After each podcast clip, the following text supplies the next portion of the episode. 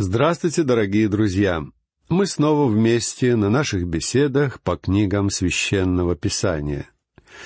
Сегодня мы начинаем разговор о книге Агея. Этот пророк, наряду с пророками Захарией и Малахи, пророчествовал вернувшимся из изгнания иудеям. Агей — автор небольшой книги, которую мы с вами начинаем изучать, упоминается в книге Ездры, пятая глава, стихи первый и второй, а также шестая глава, стих четырнадцатый. Ездра причисляет этого человека к пророкам, которые назидали так называемый остаток, то есть заботились о душах людей, вернувшихся из вавилонского плена — и попечение пророков в этих обстоятельствах было как нельзя кстати. Ведь израильтян, желавших восстановить храм со всех сторон, поджидали трудности. На основании упоминаний Ездры и того, что сообщает о себе сам пророк Агей в своей книге, мы можем сказать о нем следующее.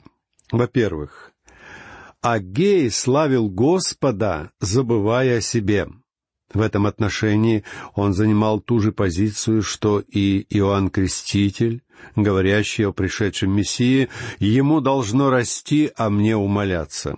Во-вторых, Аггей был посланником Бога, и в его книге часто повторяются слова «говорит Господь».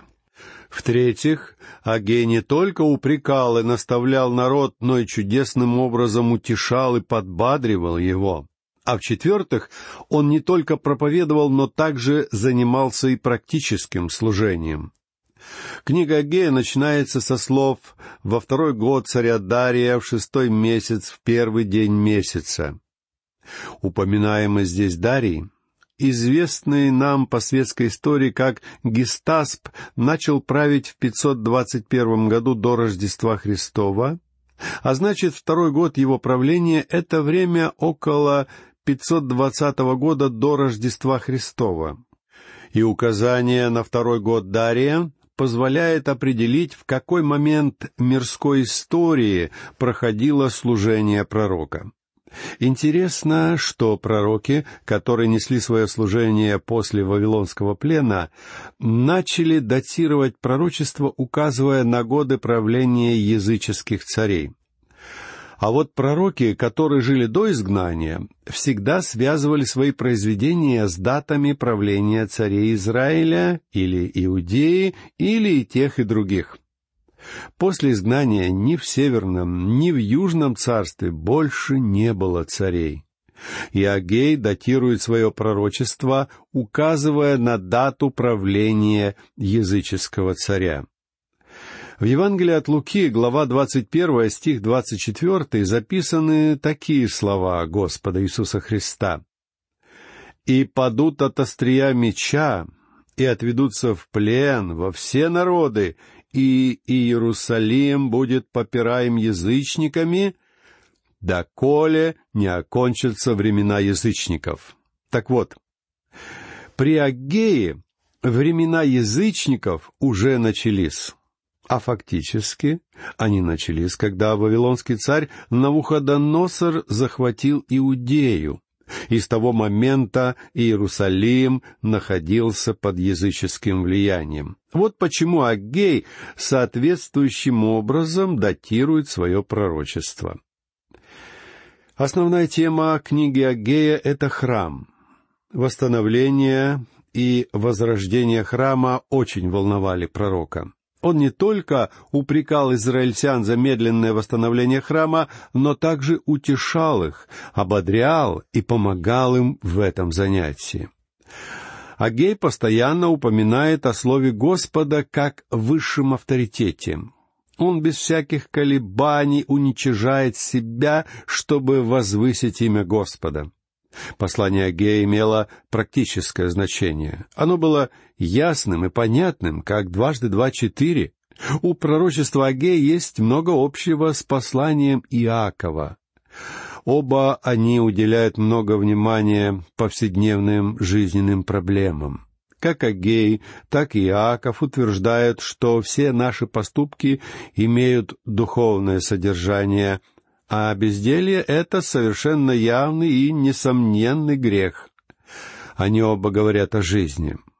И на основании их слов мы убеждаемся в том, что жизнь человека измеряется по его делам. Современник Агея, пророк Захария, был поглощен своими видениями и витал в облаках. Агей же, наоборот, был очень практичным человеком, который стоял на земле обеими ногами. Агей был человеком действия, а Захария был мечтателем. Эти люди жили в одно и то же время, но очень удачно дополняли друг друга. И к книге пророка Агея вполне можно было бы отнести слова из первого послания Коринфянам, глава 15, стих 58. «Итак, братья мои возлюбленные, будьте тверды, непоколебимы, всегда преуспевайте в деле Господнем, зная, что труд ваш не тщетен пред Господом». Ключевое слово книги Агея — это восьмой стих первой главы, где сказано «Взойдите на гору и носите дерева и стройте храм, и я буду благоволить к нему и прославлюсь, — говорит Господь. Кроме того, обратите внимание и на четырнадцатый стих первой главы, где сказано «И возбудил Господь дух Зарававеля, сына Салафиилева, правителя Иудеи, и дух Иисуса, сына Иосидекова, великого Иерея, и дух всего остатка народа, и они пришли и стали производить работы в доме Господа Саваофа, Бога своего. Действие книги начинается 1 сентября 520 года до Рождества Христова, а содержание книги Агея охватывает по календарю промежуток в три месяца и четырнадцать дней. Книга содержит пять посланий, каждое из которых относится к конкретной дате, и календарь здесь очень важен, потому что он помогает правильно понять значение книги. Агей пророчествовал для остатка иудеев, вернувшихся в Иерусалим после семидесяти лет Вавилонского плена. Изучая его пророчество, мы поймем, как важно рассматривать пророческие книги одновременно с историческими. А кроме того, мы увидим, каким образом небольшая группа всего из шести книг составляет единое целое. В эту группу входят книги Ездры, Неемии и Сфирь, составляющие историческое повествование, и также книги Агея, Захарии и Малахии, составляющие пророческую часть. Вероятно, сюда можно также отнести и книгу Даниила, которую следует изучать первой. Эти книги составляют общий раздел и относятся к одному периоду. Агей и Захария пророчествовали в одно и то же время, но подход у них совершенно разный. Они оба призывали вернувшихся из ссылки иудеев восстановить храм, а потом стены Иерусалима. В пятой главе книги Ездры, стих первый и второй написано но пророк Агей, пророк Захария, сын Адды, говорили иудеям, которые в Иудее и Иерусалиме пророческие речи во имя Бога Израилева. Тогда встали Зарвавель, сын Салафиилов, и Иисус, сын Иосидеков, и начали строить Дом Божий в Иерусалиме, и с ними пророки Божии, подкреплявшие их. Вы видите, что и Агей, и Захария упоминаются в исторической книге Ездры как два пророка, которые призывали людей восстанавливать храм и помогали им в этом. В четырнадцатом стихе шестой главы Ездры мы читаем «И старейшины иудейские строили и преуспевали по пророчеству Агея пророка и Захарии, сына Адды» и построили, и окончили по воле Бога Израилева и по воле Кира и Дария и Артаксеркса, царей персидских. Итак, друзья мои, мы рассмотрели с вами исторический контекст книги Агея. А теперь давайте перейдем к изучению и самой книги. Вот ее первый стих. Во второй год царя Дария, в шестой месяц, в первый день месяца, было слово Господне через Агея пророка к Зарававелю, сыну Салафиилеву, правителю Иудеи, и к Иисусу, сыну Иеседекову, великому Иерею. Во второй год Дария, в шестой месяц, в первый день месяца. Здесь указана конкретная дата пророчества — 1 сентября 520 года до Рождества Христова. Но только она приводится согласно иудейскому календарю. Мы с легкостью можем датировать события книги Агея. Как я уже говорил во вступлении, за основу летоисчисления принимало справление языческого царя Дария. Пророки больше не датировали свои книги по годам правления царя Израиля и Иудеи, ведь Агей писал уже во времена язычников, которые начались с момента Вавилонского плена и продолжаются по сей день. В двадцать первой главе Евангелия от Луки, стих двадцать четвертый, записаны такие слова нашего Господа. «И падут от острия меча, и отведутся в плен во все народы, и Иерусалим будет попираем язычниками, доколе не кончатся времена язычников. Теперь давайте обратим внимание на вторую часть первого стиха книги пророка Агея. «Было слово Господне через Агея пророка». Мы увидим, что на протяжении всей этой маленькой книжки Агей постоянно напоминает нам, что записанные им слова исходят от Господа. Аггей явно дает нам понять, что он описывает здесь не свои собственные мысли, а возвещает народу Слово Божье. Далее. Далее мы читаем. «К Зарававелю, сыну Салафиилеву, правителю Иудеи». Имя Зарававель означает «посеянный в Вавилоне». То есть этот человек родился в Вавилонском плену. И, кстати, надо добавить, что Зарававель — это языческое имя. Зарававель происходил из рода Давида и был внуком Иехонии. Об этом говорится в первой книге Паралипоменон, глава 3, стихи 17 и 19. Кир назначил его правителем Иудеи согласно пятой главе книги Ездры, стих 14.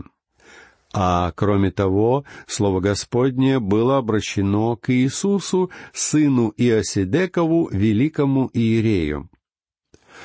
Иисус был сыном Иосидека, бывшего первосвященника в момент Вавилонского вторжения. Об этом пишет первая книга Паралипоменон, глава шестая, стих пятнадцатый. Иисус был религиозным вождем, то есть мы видим, что Бог через Агея обращается прежде всего к руководителям, к светской и религиозной власти.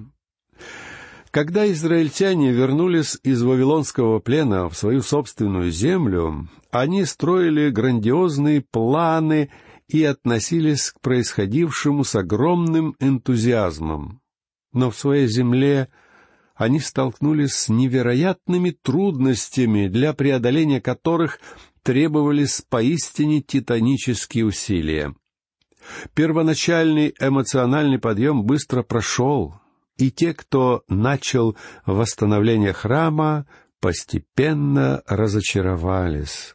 Им казалось, что препятствия непреодолимы, поэтому они подумали, что не время еще строить храм.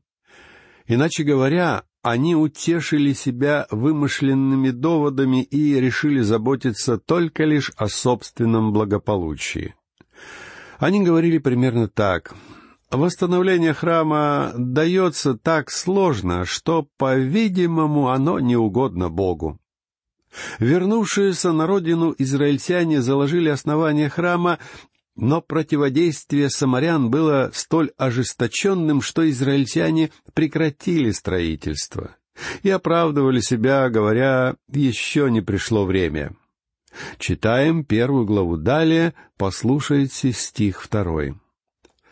«Так сказал Господь Саваоф, Народ сей говорит, не пришло еще время, не время строить дом Господень. Если вы прочтете книгу Неемии, вы увидите, что когда народ восстанавливал стены Иерусалима, им пришлось столкнуться с поистине чудовищной оппозицией. Такой же сильной была оппозиция, когда народ начал восстанавливать храм, и тогда народ стал говорить. Видимо, Господь считает, что еще не время. Обратите внимание, народ сказал — народ сей говорит. Обычно Бог называет этот народ своим, но не сейчас. Бог, конечно же, не собирается отказываться от своего народа. Он просто недоволен им. Люди не исполняют его волю и прячут свое неповиновение под благочестиво звучащими оправданиями. Не прошло еще время, не время строить дом Господень. То, что Аггей собирается сказать, окажется неприятным для многих израильтян. Пророк собирается дотронуться до больного места их души, и надо признаться, что его слова касаются также больного места многих сегодняшних христиан. Вам приходилось слышать, что когда людям что-то не удается сделать, они говорят «нет на то Божьей воли», Иногда они говорят, что Господь наставил их и побудил заняться чем-то другим, а часто говоря, что на что-то нет Божьей воли, христиане просто прикрывают этой удобной фразой свои многочисленные грехи. Когда бороться становится трудно, людям легче всего бывает сказать «Господь хочет, чтобы я занялся чем-нибудь другим». И многие проповедники, когда у них в церкви возникают проблемы, говорят «Я нужен Господу в другом месте».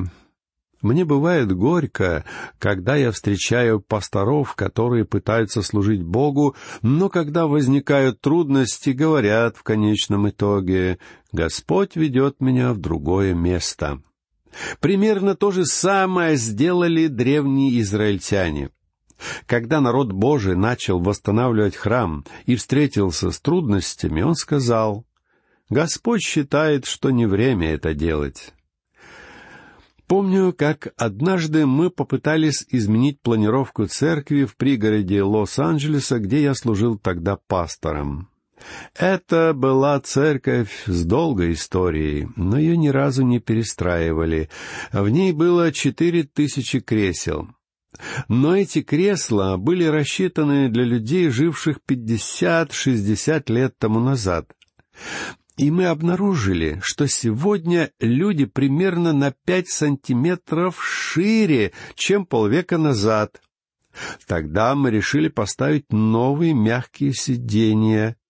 Однако в церкви нашлось немало благочестивых людей, которые сказали, «Мы не хотим тратить деньги на мягкие сиденья. Было бы гораздо лучше потратить эти деньги на миссию. Они не собирались вообще ничего давать. Но при этом они говорили, Бог не хочет, чтобы мы сидели в мягких креслах. Не время сегодня перестраивать церковь. Я с удовольствием пользовался своим правом перестроить церкви, в которых работал пастором. Я не построил ни одной новой церкви, но я отремонтировал их все. И везде я сталкивался с одной и той же проблемой. В каждой церкви была небольшая группа людей, слава богу, сравнительно маленькая, которые ничего не делали, но очень хорошо критиковали работу других. их оправдание всегда было одним и тем же. Не следует тратить деньги на ремонт, лучше послать их на миссию. И было бы прекрасно, если бы они посылали свои деньги на миссии, но они этого не делали. Люди, к которым обращается Аггей, рассуждали точно так же. И тогда пророк снимал с их больной души повязку и обнажал рану, зиявшую под ней. И это оказывалось совсем не безобидная рана. Друзья мои, я уверяю вас, она была очень опасна. Итак, Давайте прочитаем, в чем состояло первое послание Гея, полученное 1 сентября 520 года. Обратите внимание, что Агей сообщает Слово Господа. Послушайте стихи третий и четвертый. «И было Слово Господне через Агея пророка, а вам самим время жить в домах ваших украшенных, тогда как дом сей в запустении». Эти люди говорили, что не время строить Господу дом, но в то же время они строили дома себе. Для этого, как они считали, время пришло. И Господь даже указывает, что они строили украшенные дома. Это были прекрасно спланированные, роскошные дома. Пятнадцать лет они строили себе украшенные дома а дом Господа все это время стоял заброшенный. Просто поразительно, но за долгие годы служения я обнаружил, что очень много людей действительно говорят сначала «Я чувствую, Богу угодно, чтобы я поддержал вас в вашем служении». Но как только появляются трудности, они тут же заявляют «По-видимому, Господу не угодно, чтобы я сейчас вам помогал». Как только появляются трудности, эти люди тут же решают, что на то нет воли Господа. А вот когда речь идет о достижении их собственных эгоистических целей, они продолжают их добиваться, несмотря ни на что. Большинство людей устроено именно так. Мы всегда прилагаем усилия для достижения того, что выгодно нам. Разве просто было этим людям, жившим во времена Агея, строить для себя украшенные уютные дома? Нет сомнений, что они тоже сталкивались с трудностями. Но при строительстве дома для Господа они не были готовы преодолевать те же самые трудности. И они выходили из положения с помощью неуклюжего оправдания, Господу не угодно, чтобы мы восстанавливали храм сейчас. Дорогие друзья, на этом мы сегодня закончим нашу эту первую беседу по книге пророка Агея. И я прощаюсь с вами. Всего вам доброго. До новых встреч.